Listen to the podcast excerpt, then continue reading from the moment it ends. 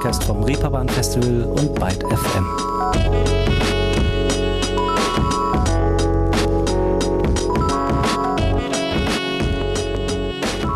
Hallo allerseits. Ruhestörung am Dienstag? Für alle, die jetzt ihr Schweinpfeifen hören, ja, verrückte Sache. Aber was soll ich sagen, es ist eine wilde, ereignisreiche Woche, in der wir da gerade stecken. Und da muss man auch mal von der Norm abweichen können. Ich meine, der Herbst beginnt ganz offiziell.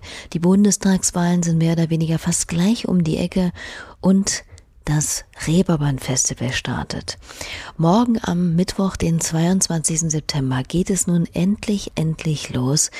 Und eigentlich hoffe ich zumindest, solltet ihr in Anbetracht der letzten Folgen hier bei Ruhestörung, bei denen wir wirklich eingängig die vielen Facetten des Festivals beleuchtet haben, ganz gut im Bilde sein über das, was euch da die nächsten Tage in Hamburg erwartet.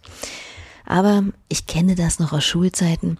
Da gab es manchmal, gerade so kurz vor einer Klausur zum Beispiel, nichts Besseres als eine gut gemachte Zusammenfassung, die alles nochmal auffrischt und die wichtigsten Infos schön übersichtlich festhält.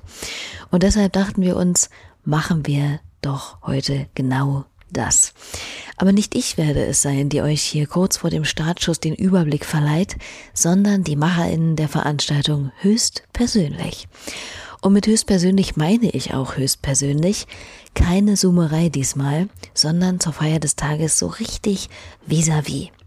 Und das geht natürlich nur in Hamburg. Und deshalb hat ByteFM-Gründer Ruben Jonas Schnell den Chef vom Reeperbahn Festival Alexander Schulz und die Projektleiterin des Arts, Word und Filmprogramms Milena Kahn zu uns, zu ByteFM eingeladen, um mit ihnen über die bevorstehende Sause samt Konzept, Umsetzung, Programm und ja, eben alles Wissenswerte noch einmal zu quatschen.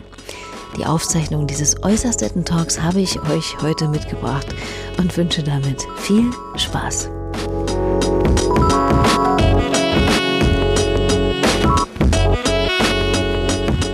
Hallo. Moin. Hallo. Äh, zu Gast bei mir Milena Kahn und Alexander Schulz vom Reeperbahn Festival. Nochmal, ich freue mich, dass ihr da seid diese Woche äh, vom 22. bis zum 25. Mittwoch bis Samstag das Reeperbahn Festival zum 16. Mal. Alexander, seit wann ist euch klar, dass das in diesem Jahr überhaupt stattfinden kann und in welcher Form? Seit Mitte Juni. Ähm, das war auch der Augenblick, in dem wir uns aus der Deckung getraut haben und gesagt haben, wir werden veranstalten. Wir haben da noch nicht gesagt, in welcher Form, weil wir es noch gar nicht wissen konnten. Wir wussten aber, dass wir mutmaßlich eingeschränkt würden veranstalten können im September.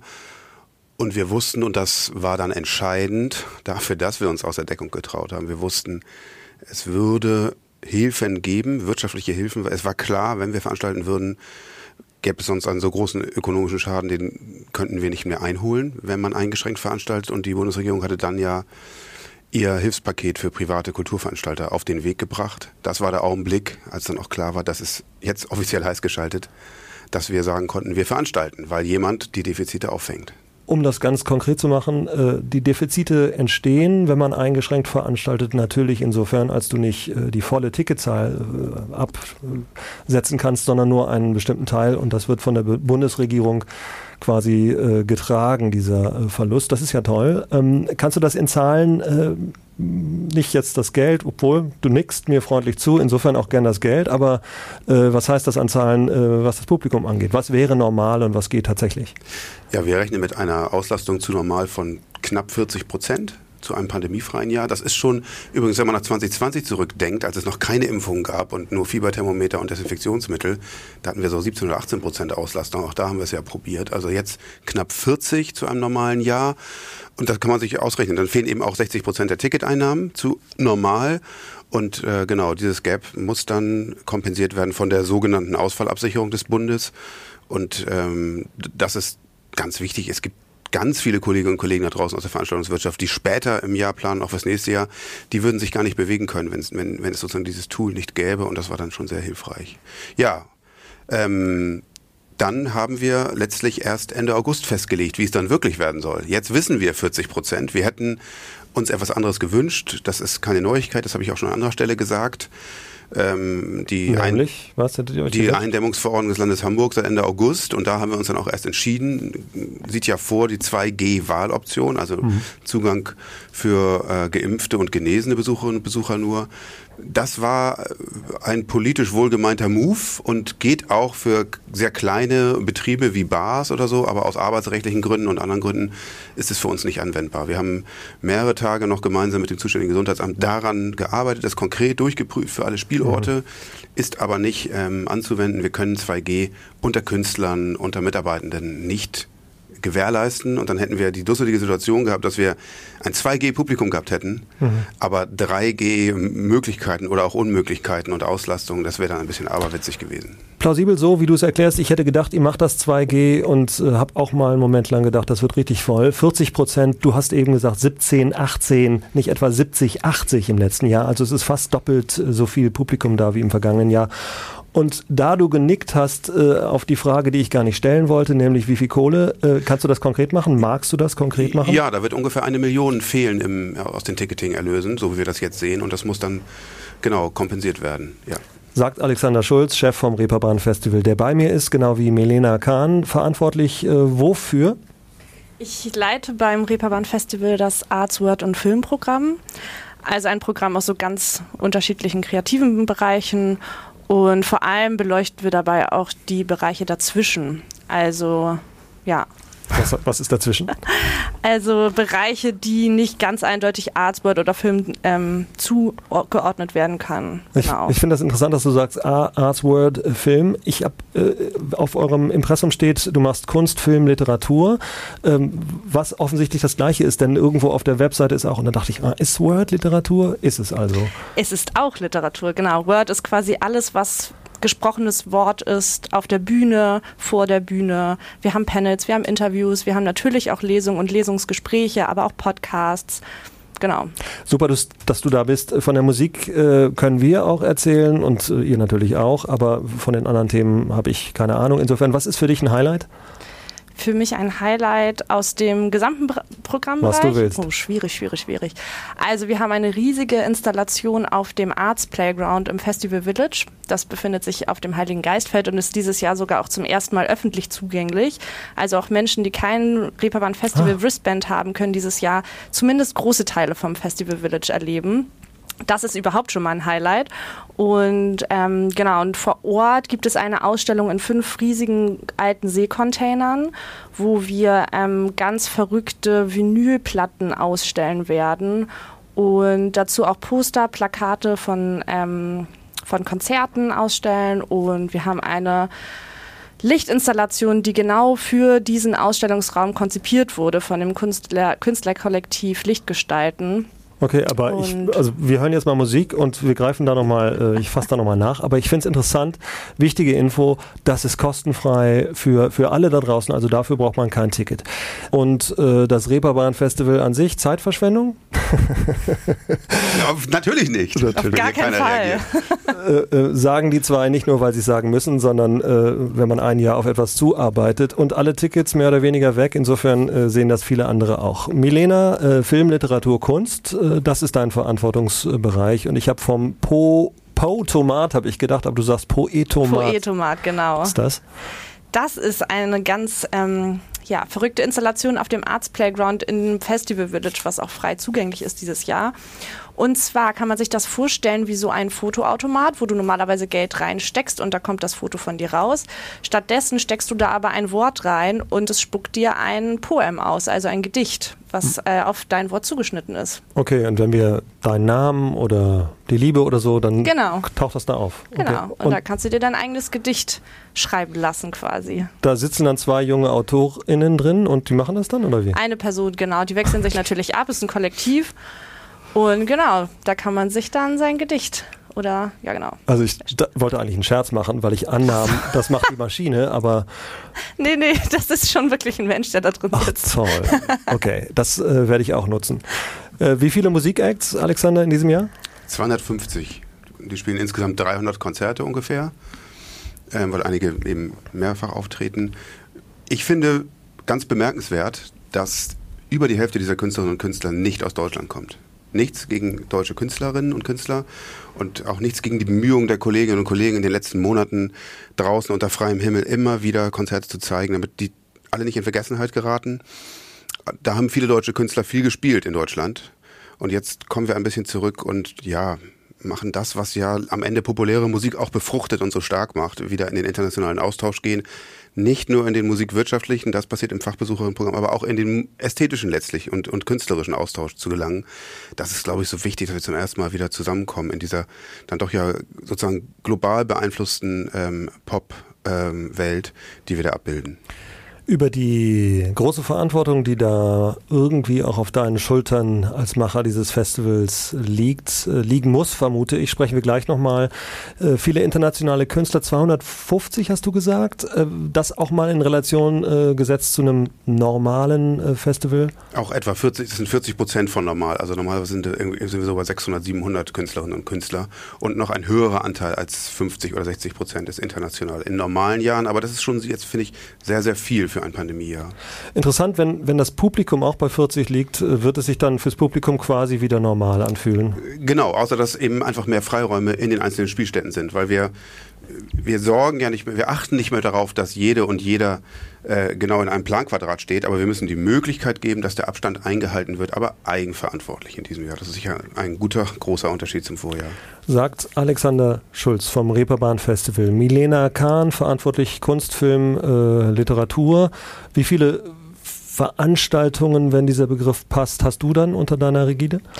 Ich habe ungefähr 85 Programmpunkte an Bord in den drei Teilbereichen völlig unterschiedliches hast du gesagt. Eine Sache, auf die ich mich freue, ähm, ein Film, die Deutschlandpremiere von den Sparks Brothers.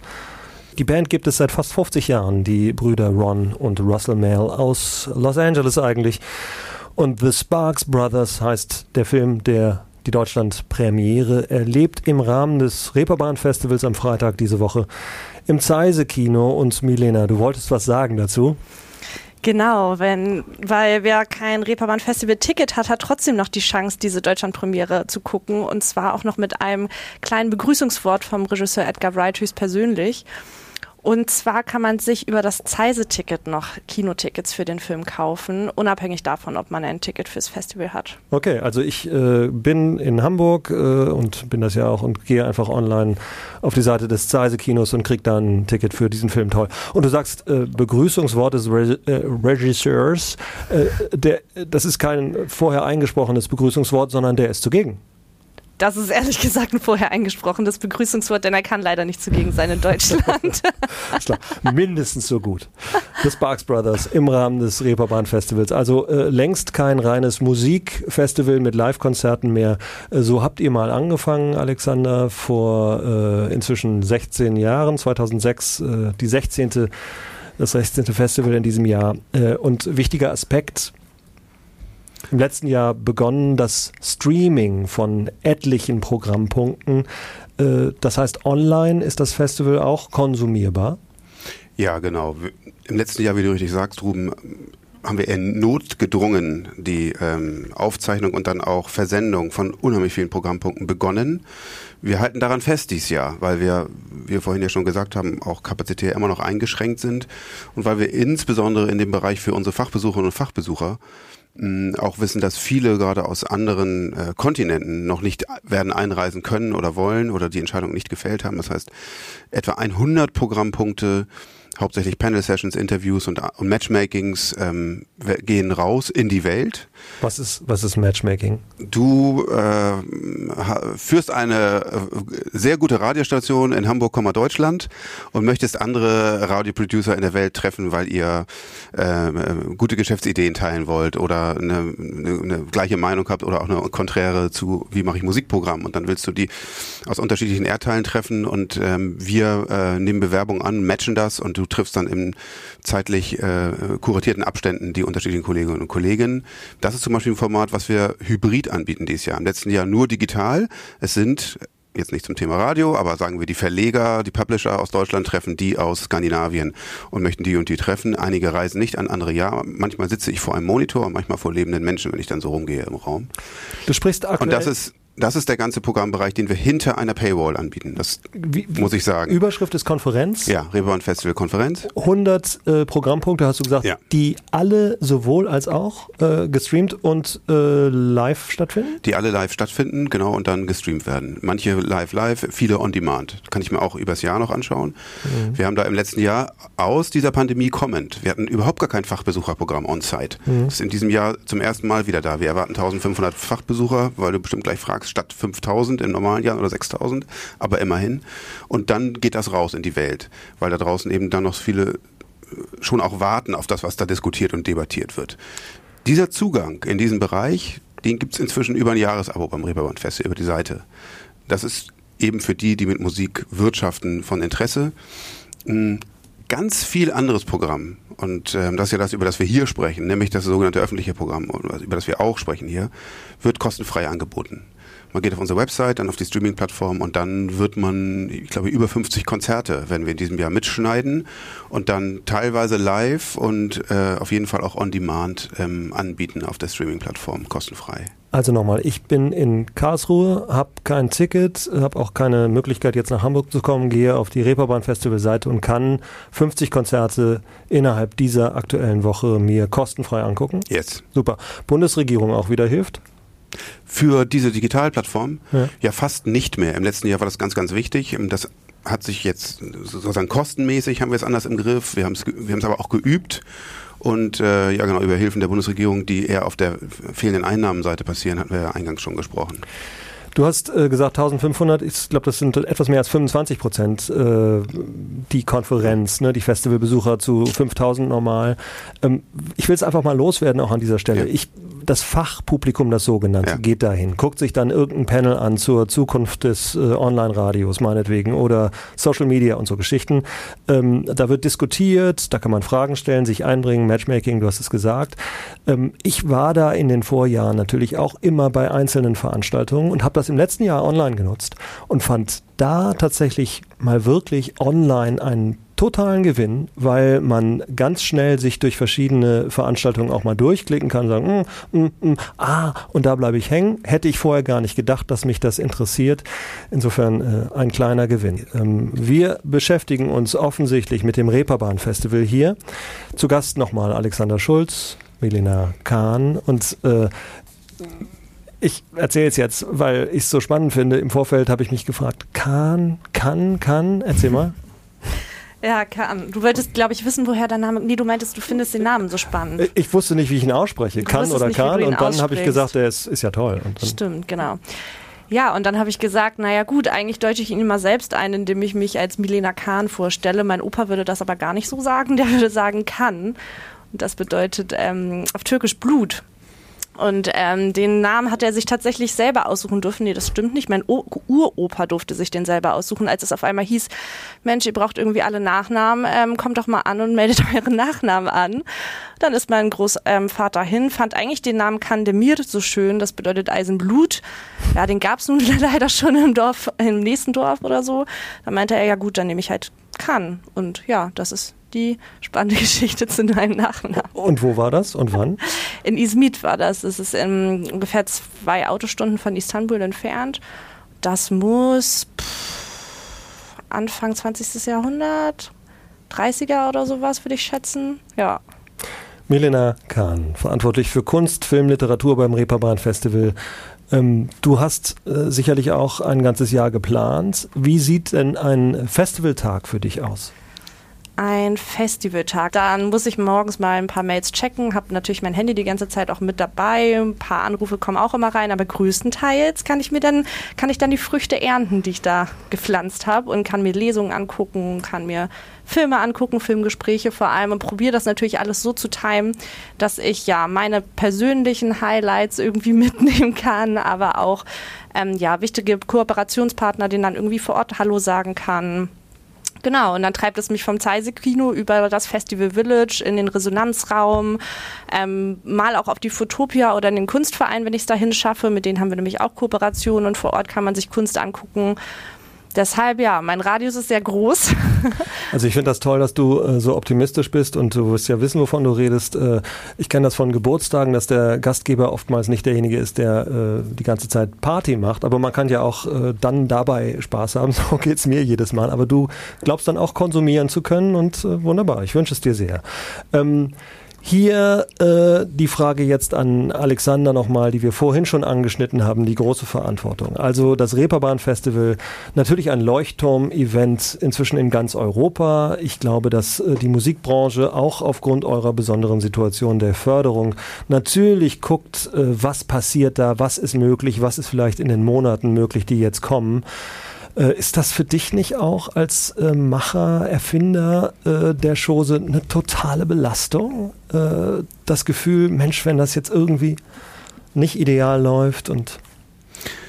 Ein bisschen habe ich mich daran gewöhnt, dass man da auf uns guckt und ähm, das ist in der Pandemie in der Tat besonders und war dann ja im letzten Jahr schon mal geübt und weil du diese Lage ansprichst, nochmal zur Erinnerung, im letzten Jahr hatten wir wirklich alle noch dran geglaubt, dass dann nach dem Sommer die Pandemie uns alle wieder verlässt oder wir sie überwunden haben. Und das Gegenteil war dann der Fall. In diesem Jahr ist es, glaube ich, schon wichtig, genau, wir haben es vorhin gestreift, dass wir eigentlich mal wieder rufen, Mensch, wir sind eigentlich eine international geprägte äh, äh, Branche ähm, und unsere Besucherinnen und Besucher hören international, die ganze Popkultur ähm, tauscht sich aus international, um das wieder zu zeigen. Das ist, glaube ich, schon sehr, sehr wichtig. Und ja, wir haben die Möglichkeit, das zu, zu, zu tun, hast du auch angesprochen. Andere haben es inzwischen auch privatwirtschaftliche, aber nirgendwo ist, glaube ich, der Marktplatz so groß in Europa und deswegen müssen wir es tun. Und ja, ich äh, habe hohen Respekt davor. Was passiert eigentlich, wenn irgendetwas sehr ungünstig und aus dem Ruder läuft äh, bei dieser Veranstaltung, auf die dann doch viele gucken. Auf der anderen Seite, man wird das alles erklären können. Und deshalb ähm, bin ich da jetzt, also überwiegt sehr, sehr, sehr, sehr, sehr natürlich der Wunsch und letztlich auch die Verpflichtung, ähm, die Veranstaltung so umzusetzen mit den Möglichkeiten, die wir haben und auch da wieder ein Zeichen zu setzen. Und ähm, ja, frag mich am Sonntag, aber ich gehe jetzt nicht davon aus, dass irgendetwas so gravierendes passiert, dass es sozusagen die Botschaft eher negativ ist. Denn ich glaube, alles, was man jetzt tun muss, insbesondere in der Veranstaltungswirtschaft, aber in der Musik insgesamt, ist zu zeigen, dass wir noch da sind und nicht noch mehr Menschen, Hörerinnen, Künstler, Mitarbeitende zu verlieren. Das muss jetzt einfach mal zu Ende sein. Key Change, äh, was ist das noch? Key Change ist ähm, eine Initiative, inzwischen würde ich sagen, ist es eine Kampagne oder ein Movement. Ähm, zum einen äh, wollen wir Frauen und Künstler, also Frauen in der Musikwirtschaft und Künstlerinnen äh, für ganz Europa da sind ähm, 70, jedes Jahr wechseln die Teilnehmerinnen, nämlich bummelig 35 Künstlerinnen und 35 Musikwirtschaftende aus unterschiedlichen europäischen Ländern.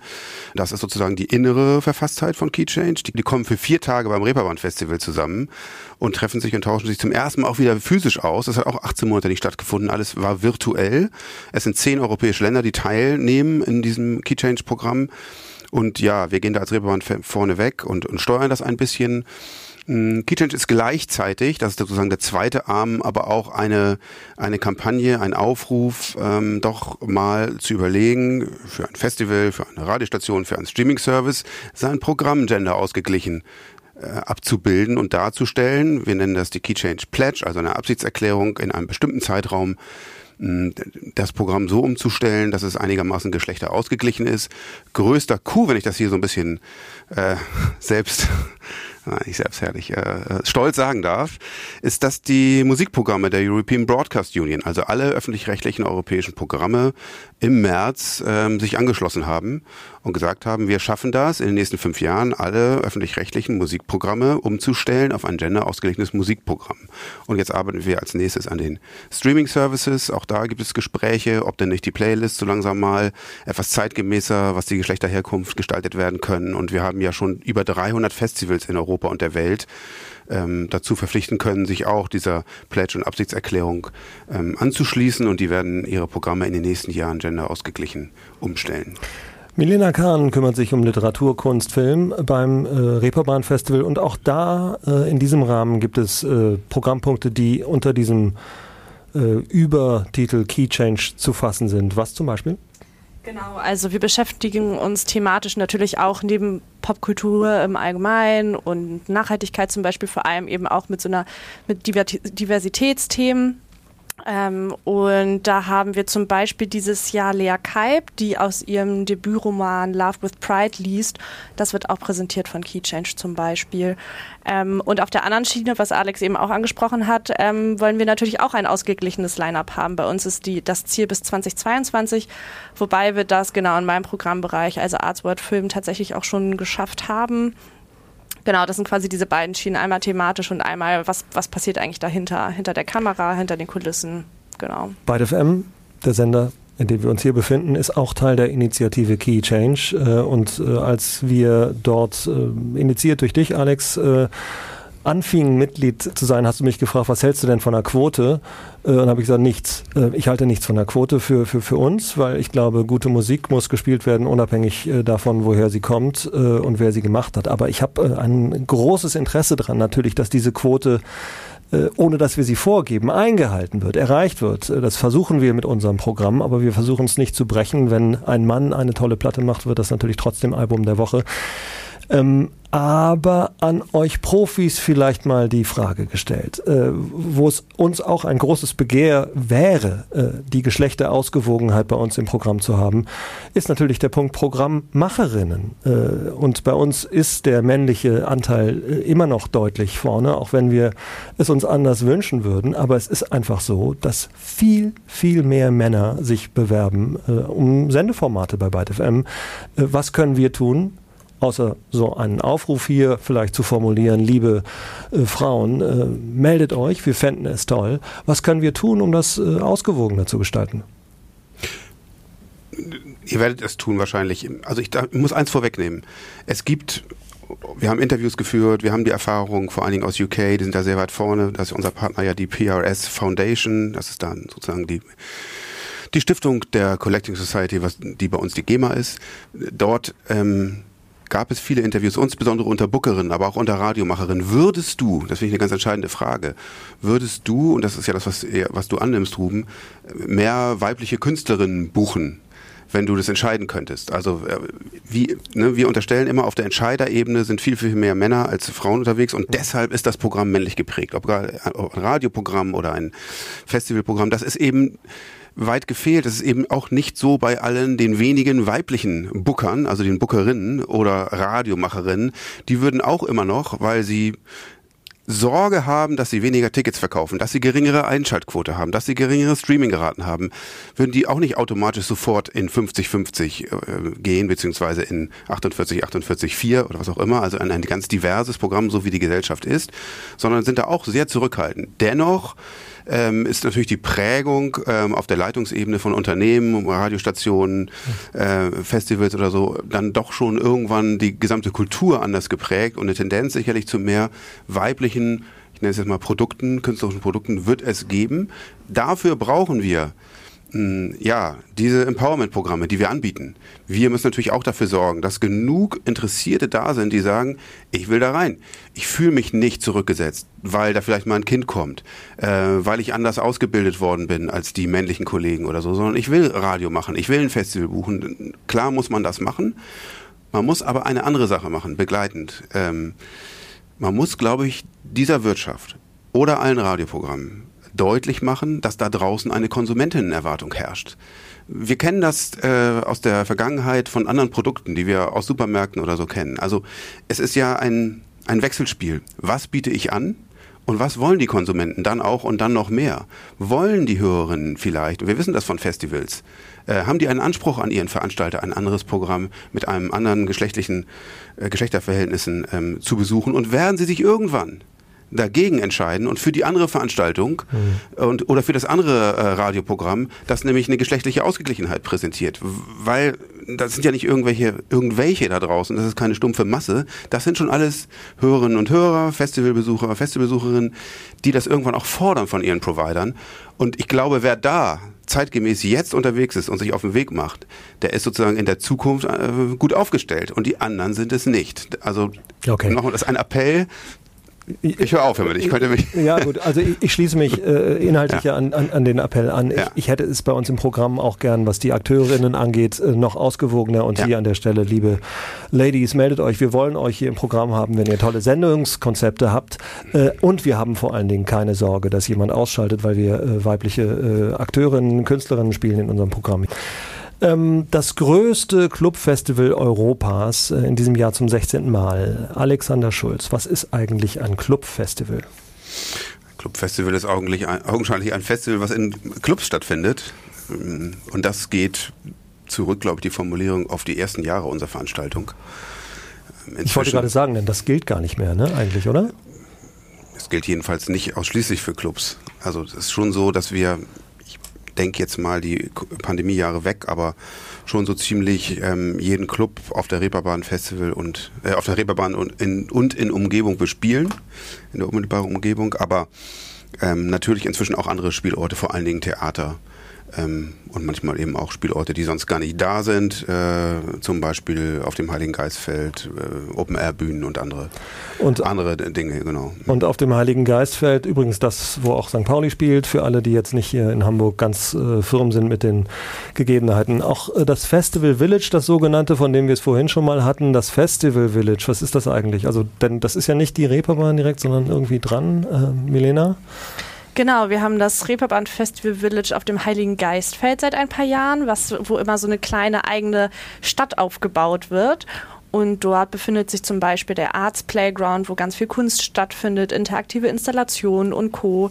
Wir haben aber auch einen sogenannten Music Makers Playground, einen Chicago Playground. Was Chicago, haben wir noch, Alex? Die Stadt jetzt? Was, genau. was heißt das? Ein Spielplatz, der aussieht wie Chicago? Oder? Das ist ein äh, großer Spielplatz, gar nicht schlecht rum, äh, in dem gespielt werden kann, nämlich Games. Also die Games-Entwickler vor allen Dingen aus Chicago, solche auch, die mit Hamburg äh, kooperieren, das ist nämlich die Schwester Sister City of Hamburg, Chicago. Die präsentieren da ihre neuesten Dinge, aber mit Publikum. Also jeder und jede können kann da ausprobieren. Und das ist auch der Teil des Villages, das hatten wir eingangs der Sendung ja schon einmal erwähnt, der wirklich auch für Besucherinnen und Besucher zugänglich sind, die äh, ist, die kein Wristband, also keine mhm. Zugangsberechtigung zum Reeperbahn Festival haben, fast die einzige Chance, neben, neben der Option, direkt übers Kino zu gehen für die Filmvorführungen und ins Stream zu gehen, an der diesjährigen Veranstaltung noch teilzuhaben, weil sie eben schon längst und schon lange ausverkauft ist. 3G auch das dann?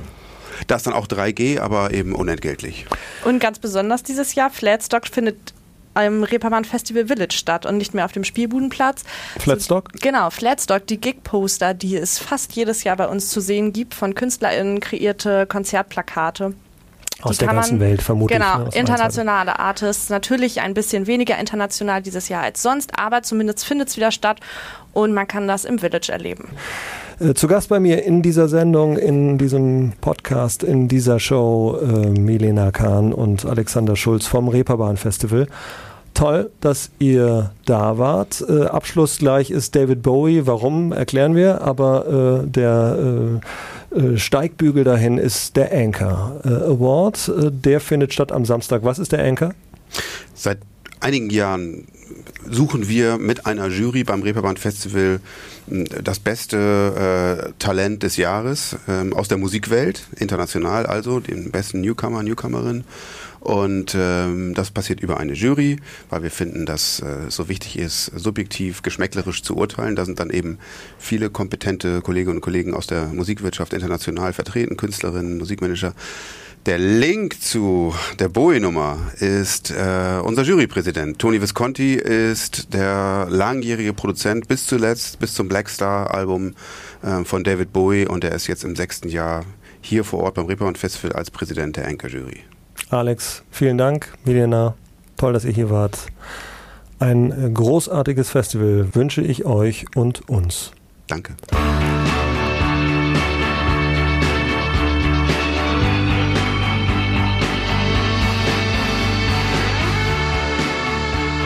Ja, und was sollte ich dem noch groß hinzufügen? Das waren beide FM-Gründer Ruben Jonas Schnell im Gespräch mit Chef vom Reeperbahn Festival Alexander Schulz und Projektleiterin des Arts, Word und Filmprogramms Milena Kann. Jetzt kurz vor der Eröffnung der viertägigen, fast ausgebuchten Veranstaltung in Hamburg auf St. Pauli.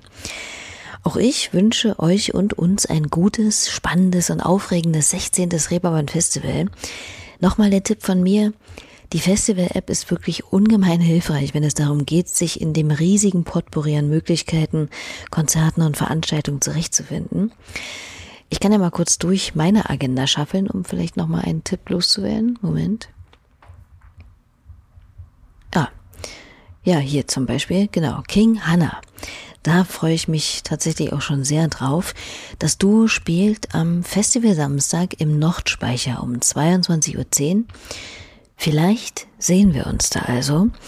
Und wenn nicht, falls ihr euch gerade, keine Ahnung, den kleinen Zeh gebrochen habt und leider nicht nach Hamburg kommen könnt, dann denkt dran, auf der Streaming-Plattform des Reeperbahn Festivals kann man bis zu 50 Konzerte kostenfrei live mitverfolgen. Also, ihr merkt, selbst Popkulturmuffel haben jetzt die kommenden Tage es wirklich schwer, sich rauszureden, denn es gibt viele Möglichkeiten, irgendwie dabei zu sein. Wofür auch immer ihr euch entscheidet, ob live oder im Stream, ich wünsche euch ganz viel Spaß dabei. Und wir hören uns in einer Woche aber dann wieder am Freitag wieder hier bei Ruhestörung. Das hier ist noch zu guter Letzt mein Tipp, King Hannah als kleines Outro. Und ich sag, macht's hübsch. Vielen Dank für eure Aufmerksamkeit. Tschüss. Mr. State Trooper, please don't stop me. Please don't stop me. Please don't stop me.